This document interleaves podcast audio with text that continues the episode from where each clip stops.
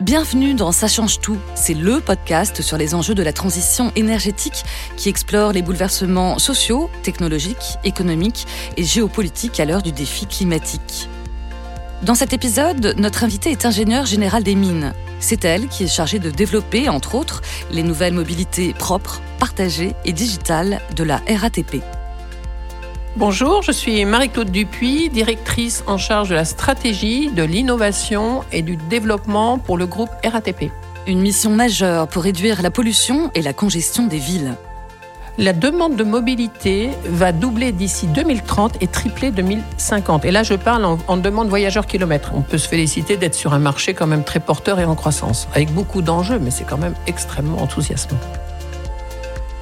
Quand les transports publics se réinventent, on va parler bus autonomes, offres partagées et technologies vertes au service d'une ville plus inclusive et plus durable. Bonjour Marie-Claude Dupuis. Bonjour. Merci de nous accueillir euh, chez vous ici dans cette grande maison de la RATP avec une superbe vue côté Seine. Il paraît qu'on vous surnomme la Madame Start-up de la RATP, c'est vrai? En fait, oui, pourquoi Start-up? Peut-être parce que notre département est de création assez récente. L'idée, c'était vraiment de combiner tous les leviers euh, de l'innovation, de la transformation digitale, de la recherche de nouveaux business et de la RSE au service de notre stratégie qui vise à répondre aux grands enjeux de la mobilité et des villes. Euh, on le sait, euh, la RATP se positionne, euh, comme euh, je vous cite, un leader mondial de la mobilité urbaine, durable et connectée de la ville intelligente.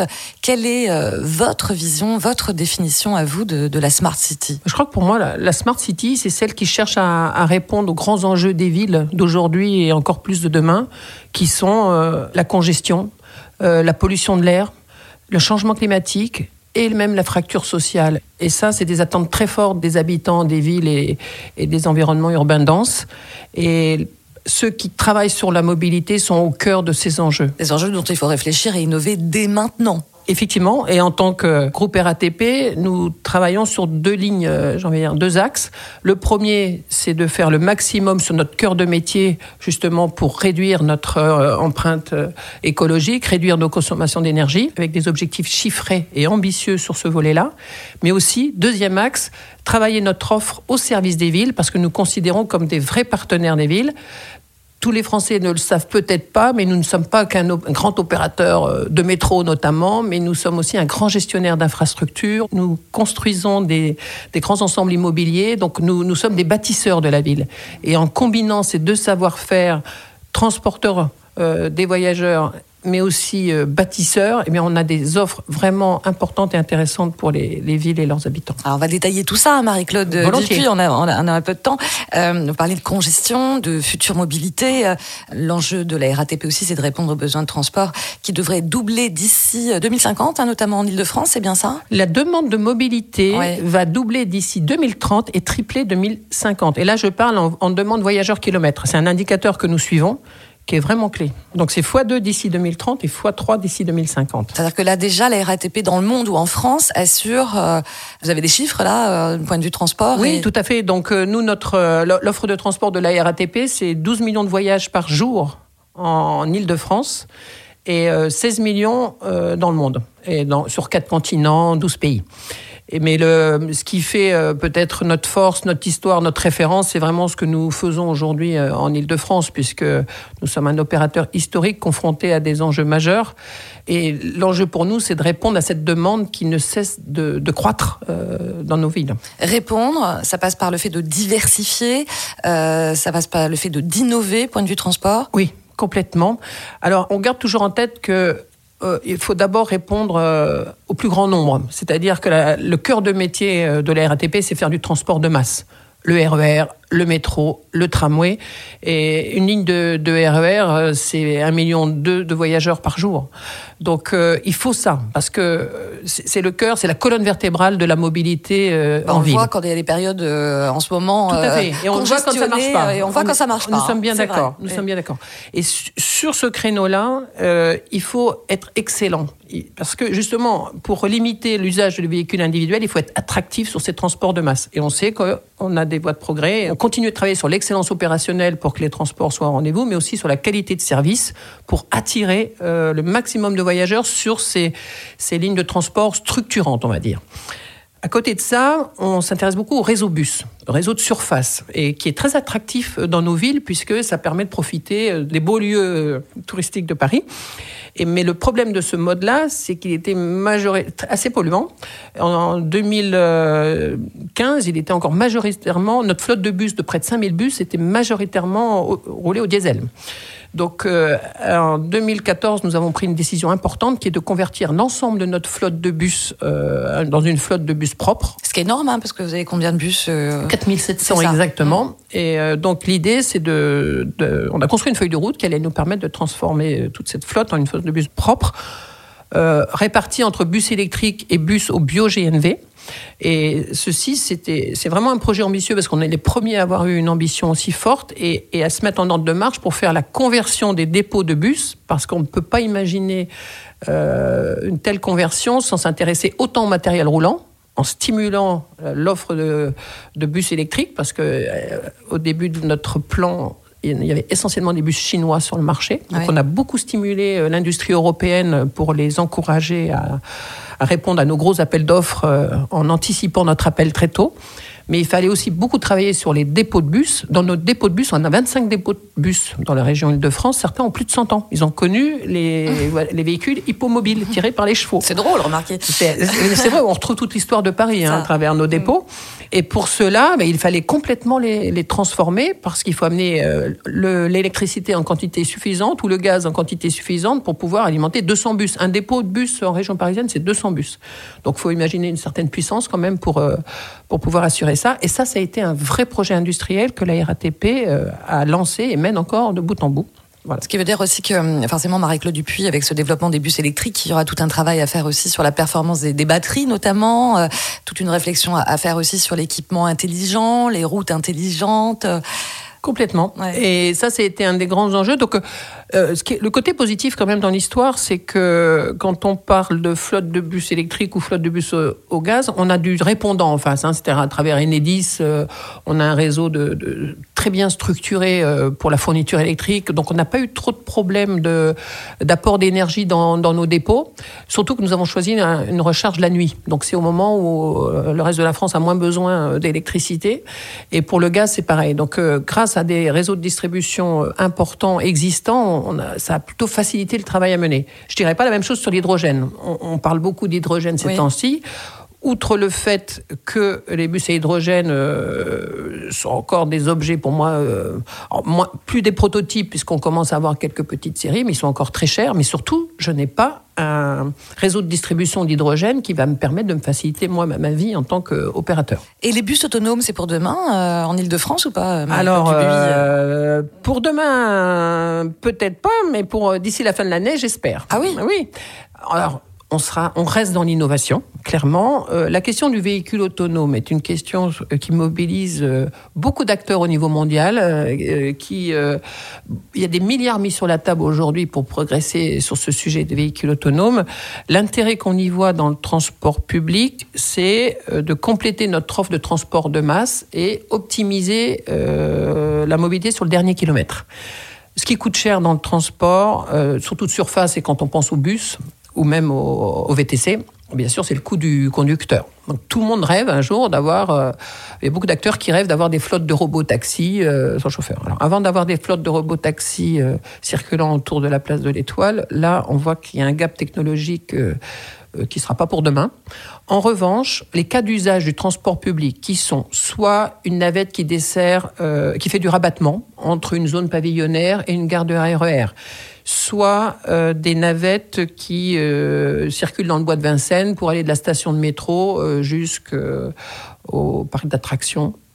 Et enfin, en ce qui concerne le bus, le cas d'usage sur lequel on travaille, c'est les bus autonomes en site propre ce qu'on appelle les bus à haut niveau de service, BHNS dans notre profession, parce que là, la voie est quand même protégée. Le bus traverse des carrefours, donc on n'est pas dans un milieu complètement clos, mais euh, le, cas d'usage du bus autonome euh, nous paraît tout à fait atteignable. Hum. Et l'objectif que nous nous sommes fixés à la RATP, c'est de mettre en ligne d'ici la fin de l'année un premier bus autonome euh, en site propre sur notre ligne 393. D'accord. Forcément, on se dit dans 20 ans, dans 30 ans, demain, après-demain, est-ce qu'il y aura encore un conducteur euh, dans nos métros, dans nos bus? C'est un sujet ultra sensible aussi dans le contexte que l'on connaît, qui pose aussi des questions de, sécurité, sécurité partagée et mmh. d'évolution des métiers. Mmh. C'est un vrai chantier, ça aussi. Oui, complètement. Alors là, pour le coup, je pense que le groupe RATP a une longueur d'avance, parce que quand on travaille à l'autonomisation de nos transports, on, pense toujours aux deux volets du plan, le plan technique, mais aussi le plan social. C'est-à-dire que si on, on est les seuls au monde à avoir réussi à convertir en métro automatique une ligne existante. Mmh. Pourquoi? Parce que dès le début, on en a fait un projet humain autant qu'un projet technologique.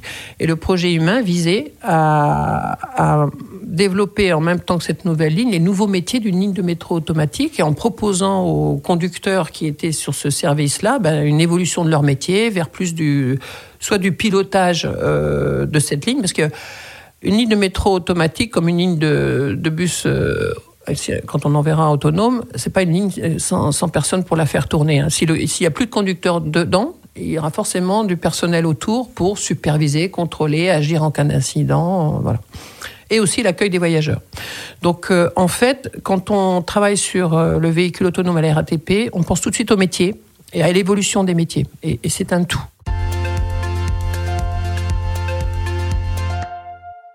Marie-Claude Dupuis, tout à l'heure, vous nous donniez votre définition et votre vision de la Smart City qui devra répondre à différentes transitions euh, énergétiques, climatiques, euh, et aussi de pallier à la fracture sociale. Forcément, les futures mobilités nous obligent à repenser l'échelle du territoire mm-hmm. en disant, voilà, comment on va se projeter dans une ville avec une périphérie qui est parfois moins bien desservie, mm-hmm. un centre qui est congestionné mais qui est ultra desservi. Tout à fait. Ça, c'est un enjeu majeur et vous avez raison de faire tout de suite le lien entre mobilité et aménagement du territoire. On le voit bien d'ailleurs quand on prolonge une, une, ligne de métro, tout de suite ça, favorise le développement de nouvelles activités économiques. Et d'ailleurs, ça donne de la valeur souvent aux, immeubles qui sont déjà là. Aujourd'hui, grâce aux nouvelles technologies, on a vu se développer beaucoup d'offres de nouvelles mobilités euh, via euh, les véhicules partagés, notamment, mais aussi les, scooters, euh, les trottinettes, les vélos. La question pour tout le monde aujourd'hui, c'est comment combiner l'offre historique de mobilité de masse organisée par le secteur public, j'ai envie de dire, avec ce foisonnement de nouvelles mobilités euh, proposées par le privé, complètement dérégulées, et qui peut parfois conduire à un certain désordre en surface. On l'a vu euh, aujourd'hui, un des enjeux majeurs des villes, c'est d'arriver à réguler le, partage de l'espace, de la voirie, dans nos rues, euh, avec des enjeux de sécurité importants, on l'a vu. Donc cette cohabitation, euh, l'idée c'est de déjà de commencer à la réguler via les outils digitaux, et on a vu fleurir une palette de propositions d'applis qui permettent aux voyageurs de faciliter son transport multimodal il suffit qu'il rentre euh, son point de départ, son point d'arrivée, et beaucoup d'outils maintenant sont capables de proposer un voyage de bout en bout euh, combinant plusieurs modes. Des agents euh, conversationnels comme ça, à distance C'est plus que du conversationnel. On commence à parler maintenant d'applis masse, Mobility as a Service, qui ce sont des applis qui permettent non seulement de faire la recherche d'itinéraires, comme d'ailleurs l'appli RATP le fait couramment, mais aussi de proposer une offre de transport combinant tous les modes possibles, c'est-à-dire pas uniquement le, RER, e le métro, le bus pour prolonger, mais aussi éventuellement en mode alternatif, euh, un VTC, euh, un scooter, etc. Le vrai sujet à craquer aujourd'hui, c'est le ticket. C'est-à-dire que le souhait du voyageur, c'est non seulement pouvoir programmer euh, son voyage, mais en un clic, ensuite, d'avoir son ticket qui va lui permettre d'accéder à tous ces modes de transport successifs. Et là, j'ai envie de dire, les grands du digital, même des startups, proposent aujourd'hui des applis euh, très simples d'usage et qui se développent. Nous, on est en train de développer euh, avec l'île de France à Paris un pilote qui s'appelle Max. Et on a des bêta-testeurs aujourd'hui qui testent euh, cette offre de combinée de transport en Île-de-France qui combine notre réseau francilien piloté par la RATP, opéré par la RATP, mais aussi 10 offres complémentaires de transport privé. Euh, une fois qu'on a dit ça, on n'est qu'à une première étape pour répondre à votre question. Parce que là, on a facilité la vie du voyageur avec un outil digital, donc usage personnel. Mais l'enjeu, c'est de pouvoir euh, collecter toutes les datas d'usage pour ensuite permettre aux responsables publics d'en déduire euh, les investissements nécessaires en termes d'infrastructures. Oui, parce que si on a les outils, c'est bien, mais si on est dans des territoires qui ne sont pas euh, très bien desservis, euh, ça ne sert pas forcément à grand-chose. l'outil, l'outil va permettre effectivement de déjà donner la panoplie d'offres disponibles, mais comme vous le dites, en fonction des usages, on va se dire, mais tiens, là, il faut sûrement compléter avec soit du bus s'il y a suffisamment de trafic, soit une offre de complémentaire de covoiturage, que sais-je. Donc l'enjeu des données collectées par ces données est essentiel et il faut qu'elles puissent atterrir vers les décideurs et ceux qui euh, sont chargés de, définir les, offres de mobilité sur des territoires, qui sont les autorités organisatrices en charge des transports, qui d'ailleurs collectent au nom de la loi tous les financements publics ou le prélèvement des transports des employeurs pour pouvoir financer les infras. Et, quand, et c'est vraiment clé parce que la multimodalité n'est pas qu'un sujet digital, c'est aussi un sujet physique. Mmh. C'est pour ça qu'à la RATP, on aime bien l'approche digitale. Si vous voulez, les acteurs du digital, ils ont les compétences et l'argent qu'il faut pour définir les outils, l'appli qui va faciliter la vie du voyageur. Mais il faut que le déplacement physique du voyageur soit à la hauteur des espérances de ce que l'appli lui aura vendu. Et là, c'est là où on, retrouve toutes les questions classiques de d'articulation d'un mode à l'autre. Vous avez sûrement, comme moi, déjà eu euh, la, vécu le problème de trouver l'arrêt de bus quand on sort du métro. rien que dans un transport multimodal du transport public, des fois on a, on a un souci. Alors imaginez quand, euh, après avoir acheté son ticket multimodal, on doit euh, changer de mode plusieurs fois.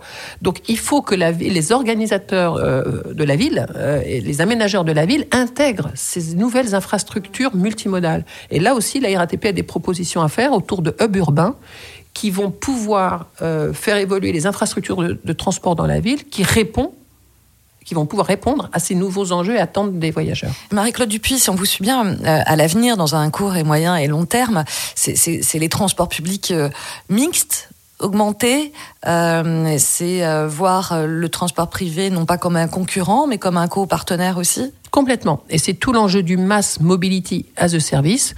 Au-delà de l'enjeu technique que constitue aujourd'hui la capacité à agréger les offres de mobilité publiques et privées en un même outil, et en allant jusqu'à la billettique, c'est-à-dire capable de vendre. Ça, c'est les enjeux techniques. Et il y a de quoi faire parce que toutes les start-up ne sont pas prêtes à, n'ont pas forcément la capacité technique à venir se, se, se plugger, se greffer sur une grande plateforme de mobilité. Donc il y a des vrais sujets techniques, mais c'est pas que ça.